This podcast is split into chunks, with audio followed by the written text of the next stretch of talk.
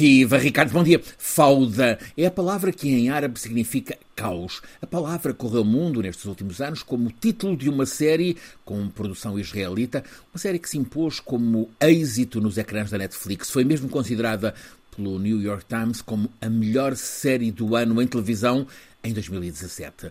Fauda conta, com alta tensão dramática, que está de resto na origem do sucesso, histórias de um grupo de elite de uma unidade especial de contra-terrorismo dos serviços secretos do Exército de Israel.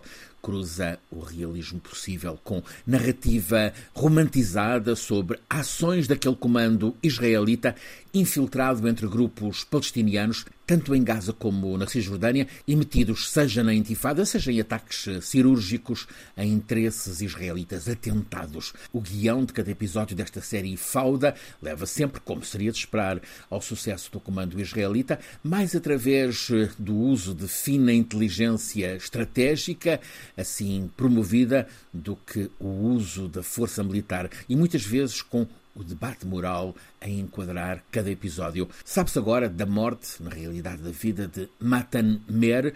Ele foi o produtor executivo das quatro primeiras temporadas de Fauda. Tinha 38 anos, era um reservista do exército israelita, foi convocado para esta guerra, morreu no fim de semana em Beit Anun, no norte da faixa de Gaza, integrava um pelotão de sete homens que iam inspecionar o que restava de uma mesquita. Foram apanhados numa emboscada com a explosão de um túnel.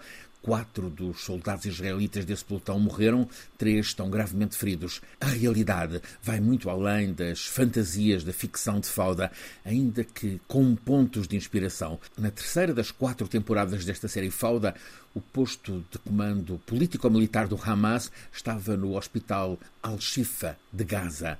Agora, nesta quinta semana de guerra, é o epicentro dos ataques israelitas. Mas Avi Isakharov, o argumentista de Fauda, um jornalista que também andou pelos serviços secretos, alerta que ele nunca aceitaria que o enredo de algum episódio deixasse Israel na atual armadilha, em que, analisa ainda Isakharov, o Hamas está a provocar Israel para que Israel mate, em condições revoltantes, o maior número de civis, para que assim o comando político-militar israelita apareça aos olhos do mundo como um bando de criminosos de guerra que mata civis, incluindo crianças, em hospitais. Avi Isakharov, numa entrevista ao diário italiano La Repubblica, defende que a melhor maneira de derrotar o Hamas é que se concretize um acordo de paz entre Israel e a Palestina, um acordo que possibilite desenvolvimento e liberdade na Palestina. Assim, a estratégia que interessa ao Hamas desmoronava-se, o povo de Gaza deixava de sentir o Hamas como